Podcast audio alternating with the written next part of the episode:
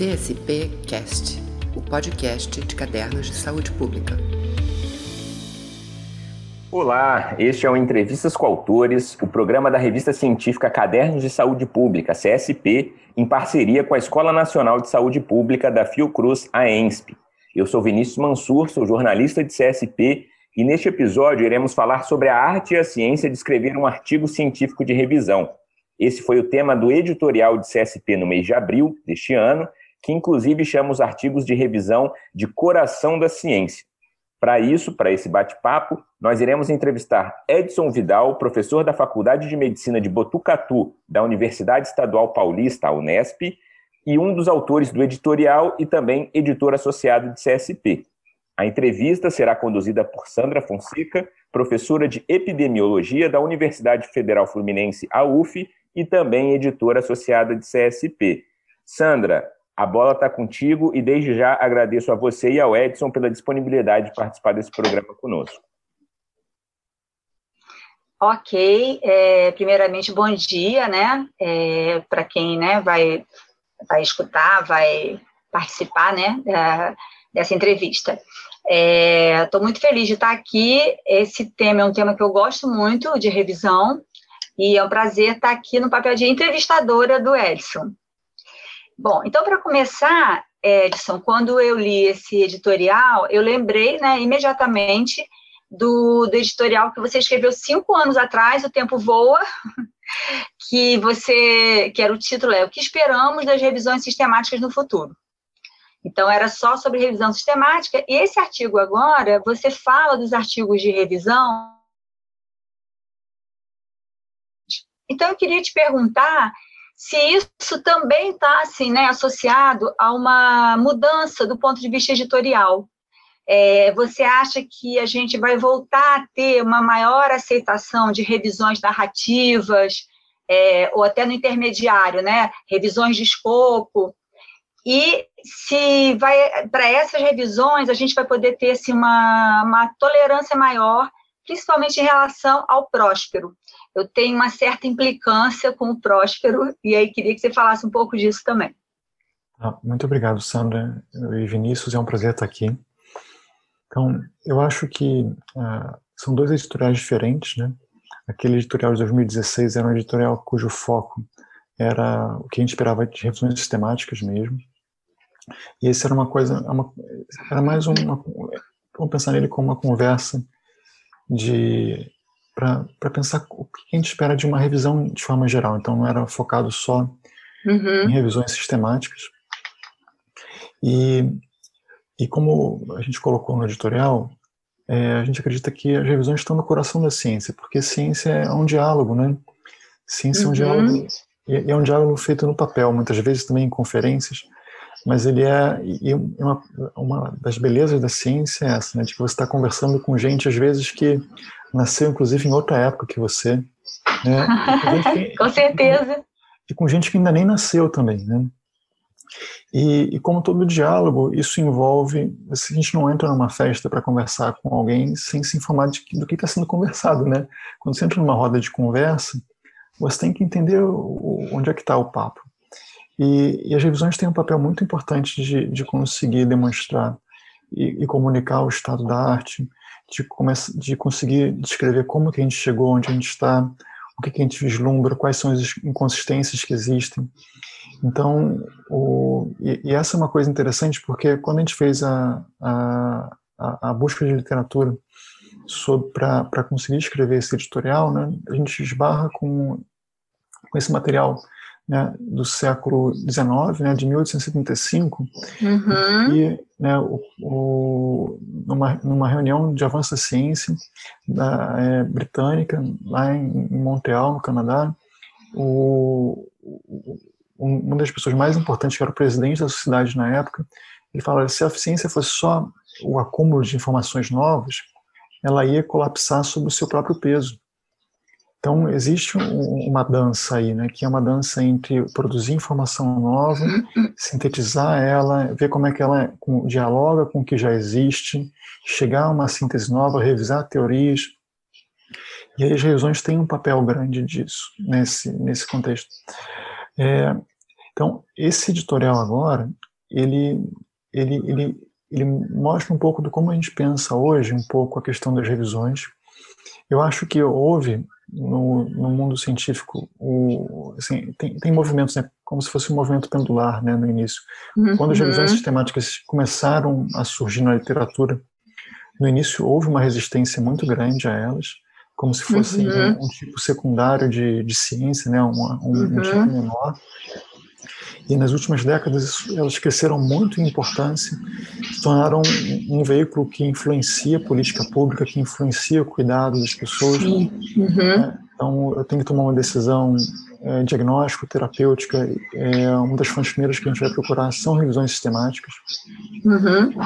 É, e, e ao mesmo tempo a gente vinha de uma época em que as revisões eram totalmente narrativas, né, que era um autor que tinha já um, um tempo de, de, experiência grande numa determinada área, que ele escrevia um, uma revisão que era frequentemente influenciada demais pela sua opinião singular, e onde é, era difícil conseguir destrinchar o que, que era a opinião dele, muitas vezes, do que, que era artigos que ele selecionou é, de forma sistemática ou de forma é, de acordo com, a, com, com aquilo que ia já ao encontro da forma como ele pensava.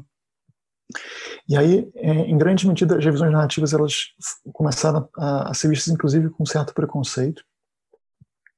Né, no, no, mundo científico, muitas revistas começaram a parar de publicar, inclusive, revisões narrativas, o que eu acho que, que é, em alguma medida foi uma perda, né, porque essas revisões também têm um papel muito grande que, mas é um papel diferente, né? E a gente pode conversar sobre isso também. E, e, e, esse, vamos pensar assim, as últimas três décadas como décadas em que o campo da revisão passou por uma grande revolução, né? Então você sai de uma época em que você só tinha revisão narrativa, aí você agora tem revisões sistemáticas, inicialmente muito focadas na questão de tratamento, aí vão surgindo tipos de revisões sistemáticas diferentes, avaliando prevalência, avaliando custo-efetividade, avaliando é, questões diagnósticas. Né? Então, hoje tem mais de 10 tipos de, de revisões sistemáticas. E aí é, vão surgindo, na, na, década de 2000, surgem os primeiros artigos de revisões de escopo que têm outros objetivos, né? que aí o meu objetivo é tentar não responder uma pergunta bem circunscrita, mas vamos tentar ter um panorama geral do que é literatura nesse campo, para que aí eu consiga dar um próximo passo ver o que, que eu consigo responder com uma revisão sistemática, ou onde que o campo ainda não está maduro, de apontar lacunas. Então, a, a, revisão de escopo surge como um panorama, e surge um, uma variedade de outros métodos de revisão que é até difícil a gente, é, que, é, é você pegar um único pesquisador para ter experiência com eles todos. A gente tem as revisões realistas, e outros tantos que, que, a gente até se pergunta, né, o, o, como é que a gente faz isso? Né, o, quando que eu preciso de um tipo de revisão ou de outro tipo? O objetivo é explicar que a cadeia de pública está aberto para vários tipos de revisão. A, a, nossa questão, como sempre, vai ser a questão da qualidade, né, do quanto que aquilo contribui para o diálogo, porque não adianta você querer é, fazer uma revisão que já tem 10 revisões escritas, publicadas todas nos últimos dois, três anos. E a sua vai ser a décima primeira, o que, que ela traz de novo? Né? E, mas era, era, sobretudo, a ideia do editorial era, um, sobretudo, como se fosse uma conversa informal sobre como é que a gente está pensando isso hoje. Né? Termos... E aí, Edson, só me permite uma interrupção, e aí eu achei bacana que você, é, nas suas referências, é, assim, que, que, às vezes editorial nem tem muitas referências, né, mas você teve a preocupação de escolher artigos seminais, né, sobre revisão de escopo, é, links, né, revistas que estão produzindo boas revisões narrativas. Então, eu acho que realmente você deu ao leitor é, já assim, você, você conversa né, sobre esses tipos de, de revisão e você já dá uma bagagem muito boa.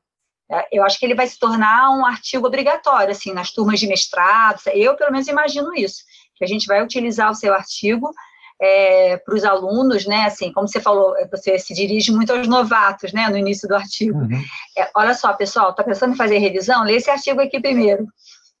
A, a, ideia é essa, a ideia é a gente fazer uma contribuição, ainda que humilde, para todo mundo que está chegando no campo E eu acho que as revisões são uma oportunidade de aprender muito, né? Porque na hora que você começa, olha, eu quero estudar determinado assunto, a primeira coisa que você vai fazer é você fazer a sua própria revisão. Você vai ter que ler várias revisões, né? vai ter que encontrar a sua lacuna de conhecimento. E eu acho que essa é uma coisa que todos nós que somos professores, tanto de pós-graduação quanto de alunos de iniciação científica, a gente, o aluno chega, olha, eu queria falar sobre isso. Então, a primeira coisa que você vai fazer é encontrar uma boa revisão. E uma boa revisão vai ter que ter uma sessão que vai te falar quais são as lacunas que a, a literatura tem.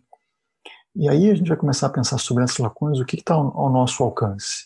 Né? Exatamente. O que é factível.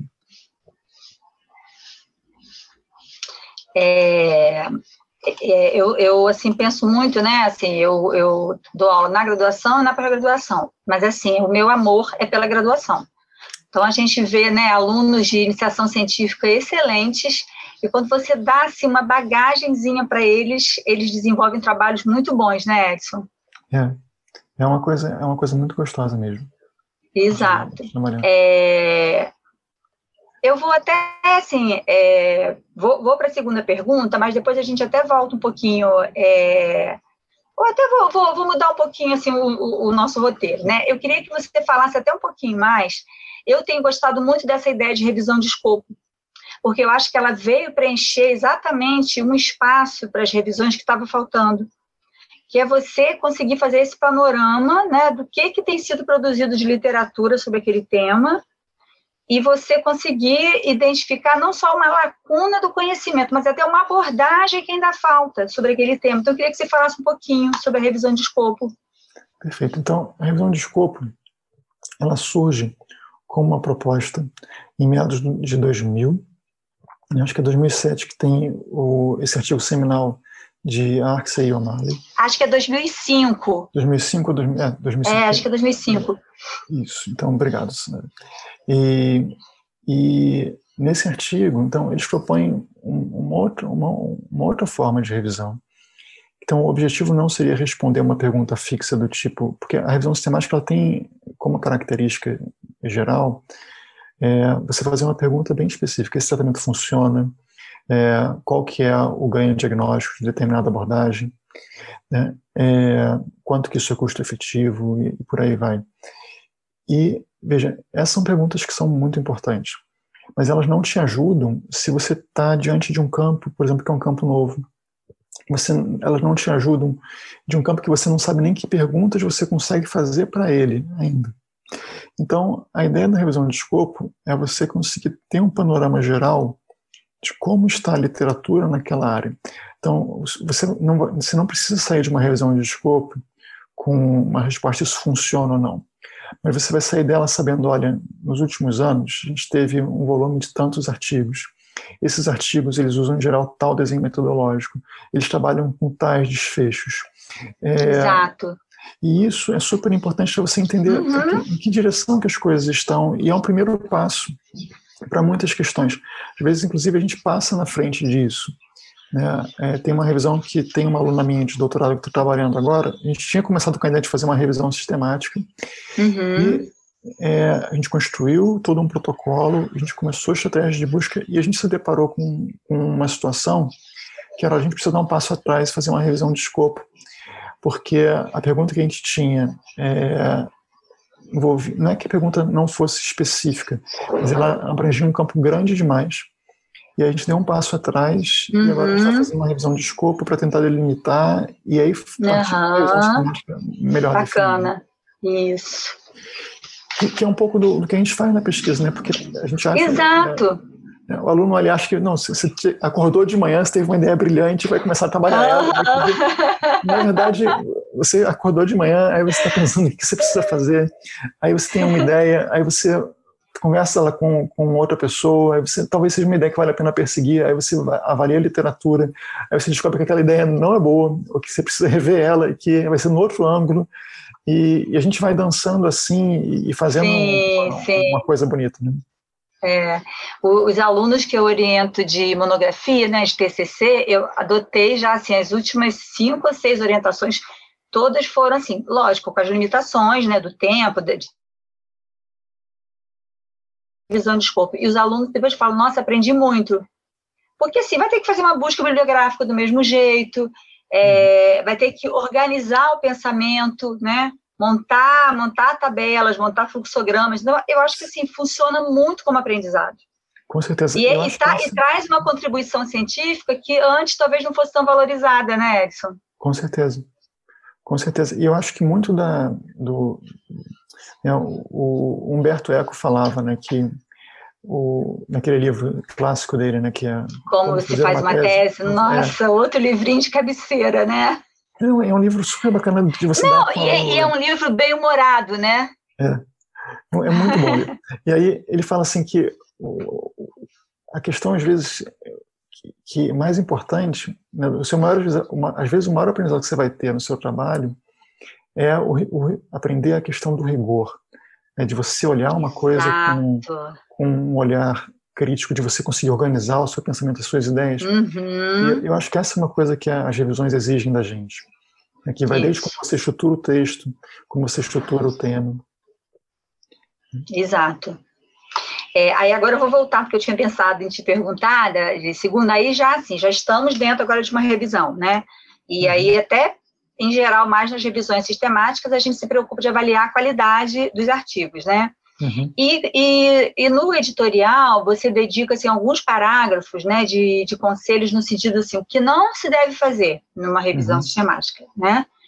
E você, você já tinha comentado isso no artigo de 2016, né? E você volta a recomendar é, um certo cuidado com instrumentos é, que são scores, né? Então, o Newcastle Ottawa, o Dawson Black e outros, né? É, e aí, assim, a primeira vez que eu li, falei, nossa, mas qual o problema de usar esses scores, né?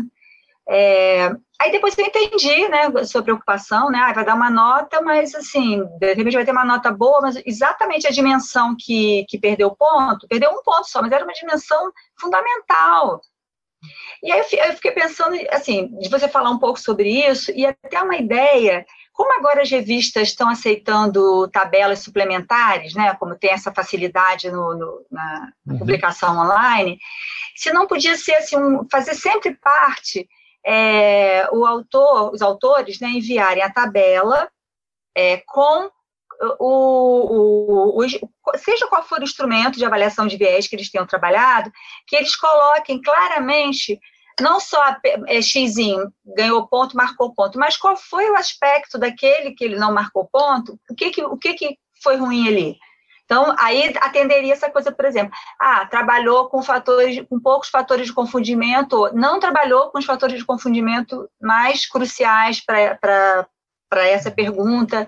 Então, não sei se a tabela suplementar ajudaria um pouco isso. O que, que você acha? Então, é, eu acho que você pode ter uma tabela suplementar, dados suplementares que, que descrevem esse processo com maior grau de profundidade. É, eu não vejo isso é, como uma, uma, coisa de rotina em todos os lugares. Por exemplo, uma coisa que a Cochrane faz quando ela coloca o, o detalhamento das avaliações, eu acho que isso enriquece. Mas eu acho que a questão central então, eu, assim, então, primeiro, eu acho que isso é uma coisa que é válida, eu acho que é uma coisa que ajuda, né? É, embora ela não esteja, por exemplo, em nenhuma recomendação tipo Amstar para revisão sistemática. É, agora, eu acho que a questão dos, do, dos instrumentos que geram scores, eles realmente são um problema. E, e, eu acho que a ideia, em termos de política editorial, a gente cada vez usar isso menos. Né? Na, no editorial de 2016, a gente falava, olha, não use, pelo amor de Deus, o Strobe o Strobe sequer era um instrumento para avaliar a qualidade de qualquer coisa, né? Quer dizer, ele é, uma, ele é, uma, ele é só um checklist, né? É, ele é um guia para seu, para você escrever o sim, seu artigo. Sim, não esqueça uh -huh. de colocar isso. Exato, né? ele não avalia viés. Isso, porque você pode, olha, eu descrevi que eu não fiz randomização, eu descrevi que eu não avaliei. E daí, né? Você criticou aquilo, você continua tendo um problema metodológico muito grande. E qual que é o problema do, do score? O problema é que o score ele gera uma falsa ilusão de objetividade. Porque você tem um instrumento de score, você vai ter lá um, no máximo dois domínios para confundimento. Então, para quem trabalha em epidemiologia, veja, isso é fácil de entender que se você não controla, não ajusta para os confundimentos importantes, pode ser que tudo aquilo que você fez esteja totalmente enviesado. Né? E, e, então, por exemplo, e aí a ideia, e, e esse é um movimento que já vem de mais tempo, já de antes de 2016, que é de favorecer instrumentos para avaliação de risco de viés baseados em domínios. E isso é mais complexo. É muito mais complexo, porque isso exige do pesquisador que ele pare, que ele pense. Então, antes dele começar a avaliar risco de viés, ele tem que sentar com a sua equipe e falar assim: então, o que, a gente considera como os fatores de confundimento mínimos que tem que entrar aqui? Né? E que eu vou estar procurando nos meus artigos originais, pra, pra, e que eles têm que estar presentes. E quando eles, porque quando eles não estão presentes, isso diminui o grau de certeza que eu tenho decorrente desse estudo. E aí, é, isso é uma coisa que pontuação nenhuma vai resolver. Sabe? Porque você pode ter o artigo, ele foi ótimo nos sete domínios, mas teve aquele domíniozinho que, veja, num, num score, ele vai perder um, dois pontos. Vai continuar lá com sete numa escala de nove, entendeu? Que, que na sete de nove parece que é, é alta qualidade né, que é alto grau de certeza, e não é. E aí eu acho que isso tem a ver com o amadurecimento do campo. Acho que isso tem a ver com o amadurecimento do pesquisador, que é de que ele, o olhar crítico é mais do que somar os pontos. O olhar crítico é ver as dimensões, o quanto que as dimensões são mais essenciais, o quanto que elas são menos Entendi, essenciais. entendi. Uhum. E eu acho que isso fica como um, uma política editorial, sabe? E, e eu uhum. acho que isso é importante contribuir, porque a política editorial ela contribui para um campo. Na hora que as revistas começam a falar, né, como começaram no início, no, é, na época que se criou o Prospero, na época que se criou o clinicaltrials.gov, olha, a gente só vai publicar ensaio clínico que tiver registro prévio. Isso mudou o campo dos ensaios clínicos. Né? Como a questão do registro das revisões sistemáticas. Então, a gente continua exigindo o registro, até pode conversar sobre ah, então, pois é, então, é porque assim, é, ah, exijo, você explica, né, ah, a gente vai ter é, certeza, né, de que, do que foi proposto, foi realizado. Na verdade, eu fico pensando, Edson, era bom a gente ter essa certeza para qualquer tipo de estudo, né? Caso controle, claro, corte. Claro. Ah, o, o, não houve é, seletividade nos resultados apresentados. A gente vai ter essa preocupação com os outros tipos de estudo. Então, por que essa específica exigência das revisões? Eu já entrei no site, eu falo próspero, né? Aliás, eu tenho implicância, eu quase não falo. É, e assim, tinha, tem algumas coisas que não se aplicavam, talvez porque eu já estivesse com uma revisão que fosse mais de escopo do que sistemática. Uhum. Algumas perguntas não se aplicavam. E assim, eu já não entro há muito tempo, mas na época que eu entrei, eu falei, ai, que coisa insuportável, ele não me deixa avançar é, por que, que eu preciso responder isso? Então, assim, eu acabei realmente me tornando é, antipática, é errado isso, né? Mas, ao mesmo tempo, eu te pergunto, é, eu acho que é importantíssimo ter um registro da, dos ensaios clínicos, porque você tem as questões éticas, né? Uhum. É, tem que ter uma transparência diferente. Agora, é, é, é, em relação às revisões, eu acho que é o mesmo nível de exigência que a gente vai ter de qualquer estudo. Então, eu, eu acho um certo exagero. Então, assim, você defende uhum. ainda assim, né? Então, eu queria que você falasse é, por quê. Eu acho, eu acho ótimo a gente ter discordâncias e acho que a gente cresce no debate e a ciência é isso, né? Então, eu acho que é, eu concordo com você que o ideal seria o registro das coisas que a gente faz de forma geral. Uhum. É, é, eu acho que o que a gente pode fazer enquanto editores é, é, é, é, pedir para as pessoas, por exemplo, o BMJ, ele exige que você, num estudo observacional, que você pegue e explique, olha, isso foi uma análise exploratória ou isso foi baseado numa hipótese prévia que você estava querendo testar. É, uhum. E eles, inclusive, uhum. pedem para você, sempre que possível, estar tá publicando junto o seu protocolo de pesquisa, mesmo que seja um estudo observacional. O que, é, o que não existe hoje ainda é uma cultura da gente, procurar, é, da gente, da gente publicar o protocolo de estudo observacional. Embora, uhum. embora é, já exista isso, e tem muita gente que já faz isso. Né? Uhum. É, agora, Veja, a questão central que trouxe o registro dos protocolos de ensaios clínicos, ela em grande medida é a mesma das revisões sistemáticas, que é, que é você criar um, um, um arcabouço em que você, o autor explica aquilo que ele pretende fazer, quais são os desfechos principais dele, porque um dos problemas principais que gerou a questão do clinical trials, do registro prospectivo do ensaio clínico, era o fato do autor mudar o desfecho principal dele. Sim, sim. Uhum. E, e, aí, veja, os ensaios clínicos e as revisões sistemáticas são hoje né, os principais guias que a gente tem para tomada de decisão em termos de tratamento, em termos de diagnóstico. Uhum. E aí, é, então, elas vêm menos com essa, com, essa, com, esse, com essa perspectiva exploratória, E aí, na hora em que você pega e faz uma revisão sistemática, você muda qual era o desfecho principal e você não explica isso, é, isso é complicado do ponto de vista ético. Mas então, só para revisão sistemática, para revisão de escopo e narrativa, não precisa esse registro. O, o, Prospero, veja, a, a, revisão de escopo, ela também espera um protocolo. Ele não é registrado no Próspero, no Prospero. É, você vai registrar ele em outra base. Então, por exemplo, você tem hoje o osf.io, que é um, uma, um, um, portal onde você consegue registrar é, protocolos de um monte de coisas. É, ele não tem as sessões definidas, então você vai fazer as suas sessões do, ah, do seu ah, protocolo, tá. ele é mais aberto em relação a isso. E eu acho que o Próspero, ele ajuda a gente a se deparar com, com esse arcabouço. Eu acho que ele dá um, como, como todo arcabouço, ele dá uma certa estrutura para a gente sabe? E, e, faz a gente ter que pensar sobre coisas. Então, por exemplo, agora foi lançado o, Prisma 2020. Né? E uhum. o Prisma 2020, que foi, acabou de lançar, agora no fim de março, uhum. é, ele traz mais clareza sobre alguns aspectos que não eram claros. Então, por exemplo, ele vai dizer, olha, a gente espera que toda revisão sistemática tenha uma avaliação não só do risco de viés do original, mas da qualidade da evidência, quer dizer, o melhor, o tema atual é o grade. da evidência. Isso, usando, por exemplo, o grade, que é uma coisa que no prisma anterior uhum. ficava lá meio confuso, que era na avaliação da, do, ficava do viés entre né, os estudos, né? Across uhum, não era tão explícito. Isso, e que as pessoas uhum. não conseguiam entender. E, e, essa é uma coisa que no, no Próspero a gente tem lá. Como é que você vai avaliar o, o risco de do original? Como é que você vai fazer a síntese da evidência? Como é que você vai avaliar a qualidade do corpo de evidências? E, e eu acho que você ter isso para o autor se debruçar sobre ele ajuda ele a fortalecer o desenho. É, é, outro dia eu estava vendo uma, uma revisão em que o autor falava assim, olha, quantos é, dos passos de uma revisão sistemática. Né? E aí tem, tem várias formas de você conceitualizar isso, só que o primeiro passo né, é, é, a formação da pergunta.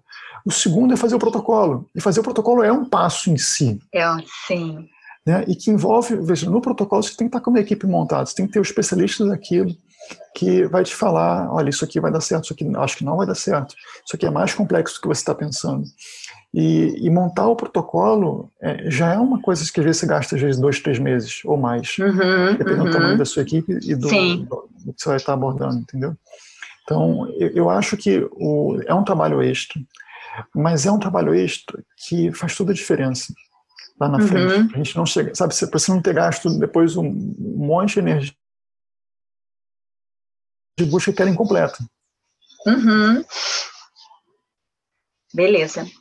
É, e aí o que eu tinha também, é, assim, tinha ficado bastante é, instigada, né, da, das suas recomendações do que não se deve fazer, é quando você fala assim, não disfarçar capítulos de teses ou dissertações como artigos de revisão. E, e eu acho que, assim, na verdade, é, até assim, acho que umas duas ou três alunas minhas de mestrado, esse capítulo da revisão virou um artigo de revisão entre narrativa e sistemática, enfim, e que, e que foi muito útil para elas e que assim e que tem sido materiais citados que as pessoas né re, é, recomendam, comentam, né? É, então assim eu, eu queria saber exatamente o que, que você quis dizer com isso, se eu tive a compreensão certa ou errada dessa sua recomendação. Perfeito. É, acho legal que, que as suas alunas conseguiram fazer esse esforço e transformar as, as introduções das teses delas, das dissertações. Uhum. A revisão. revisão. Sim. É, e, e, veja, eu não acho que isso é uma coisa impossível de fazer, mas eu acho que são duas coisas diferentes. Eu uhum. acho que uhum. tem gente que pega e fala assim: olha, porque o seu objetivo quando você faz uma introdução de uma tese é você introduzir um assunto. Então, uhum. você faz uma revisão por alto, é uma revisão que não é sistemática, é uma revisão que não é tão profunda, porque o, o grau de, de, profundidade que você espera, seja para uma revisão narrativa, né, ou, ou, ou as outras, mesmo, tipo, assim, a revisão da tese ela se aproximaria mais de uma revisão narrativa. Você espera Sim. um grau de profundidade, você espera que ela dialogue, que, que ela faça uma explanação para o leigo da área. Quando você está escrevendo uma tese, você está falando para os especialistas que vão avaliar a sua tese. Uhum. Não precisa dar, dar, vários passos atrás, explicar como é que chegou naquilo. Né? É, então você está introduzindo um tema. Óbvio que você, na hora que você está estudando aquilo a fundo, você vai ganhar todo um conhecimento que pode te possibilitar de escrever um artigo de revisão. Só que, veja, tem autores que pegam e mandam um capítulo da tese. Entendeu? E ah, aí, tá. Tá, aí você está disfarçando o. Entendi. Num, e aí, veja, isso, isso só vai irritar os editores. Entendeu? Entendi. Uhum. Agora, você fez uma revisão de alto nível, você foi além do que você precisava, você juntou um monte de material, você amadureceu com isso, e você acha que você está pronto para, com isso, fazer uma contribuição para a literatura, de esclarecer para quem está chegando as direções futuras, as limitações, as uhum. lacunas. Veja, você tem é, você, não é você não está pegando você está pegando o que você aprendeu com aquilo e está produzindo um artigo novo. Tá, tá, tá. Ah, então aí eu super concordo com você. É, eu, eu, assim, Edson, é, a gente poderia conversar horas a fio, né, sobre, sobre o artigo, de, sobre o assunto revisão, né, que nós, nós dois gostamos bastante, né, é, mas eu acho assim que é legal que as pessoas leiam mesmo o artigo e até escrevam cartas, né, para cadernos, é, fazendo comentários, né, a gente gostaria de ver esse retorno, né, como é que bateu nas pessoas a leitura do artigo. Será um prazer, seria um prazer. Muito bom. Foi um prazer falar com você, Sandra. E... Ah, é muito bom. Queria agradecer aí a presença de vocês. Realmente o papo poderia durar bastante tempo, né? E aí a gente vai deixar aqui na descrição é, o link para quem quiser acessar o editorial. Né? Ah, né? ótimo. O editorial. A gente pede aí para todo mundo também que ajude né, a curtir esse vídeo, né, a se inscrever na, nos canais de podcast de Cadernos de Saúde Pública, se inscrever no canal do YouTube, enfim, ajudar a compartilhar aí essa verdadeira aula que a gente teve aqui, que realmente é muito útil, né, Sandra, para... Vinícius, e se assim, se eu quiser depois usar esse material, assim, para os alunos do mestrado, é liberado, é, é uso público, é, é vai estar, tá, né? Aqui. Tá. Como... Esse link que você vai colocar aí. Não, você vai colocar o link do artigo. Isso. Mas para a gente depois assistir essa gravação. Exato. Até eu mesma quero assistir para ver o que, que o Edson Exatamente. comentou, entendeu? E aí vai estar disponível né, aqui no canal da ENSP, também na, em, em, forma de podcast aí nas principais plataformas. E aí peço a todo mundo que ajude a gente a compartilhar, se inscrever. Beleza. Agradeço mais uma vez a Sandra e ao Edson pela disponibilidade aí de tempo e por essa bela conversa, muito rico aí do ponto de vista a incentivar, né? Eu acho que a tirar algumas dúvidas de como conseguir é, seguir produzindo, né, artigos de revisão que às vezes parecem algo meio fora de moda, mas que são fundamentais, né? não, não tenha tanta. Várias coisas fora de moda são fundamentais, né, Vinícius? Com, com certeza. então tá, gente. Muito obrigado pela audiência. Muito obrigado de novo, Sandra Edson, pela participação e até Valeu. o próximo Entrevistas com Autores. Um Foi um prazer. Muito obrigado. Beleza. Um tchau, tchau. Tchau, tchau, tchau gente. CSP Cast, o podcast de cadernos de saúde pública.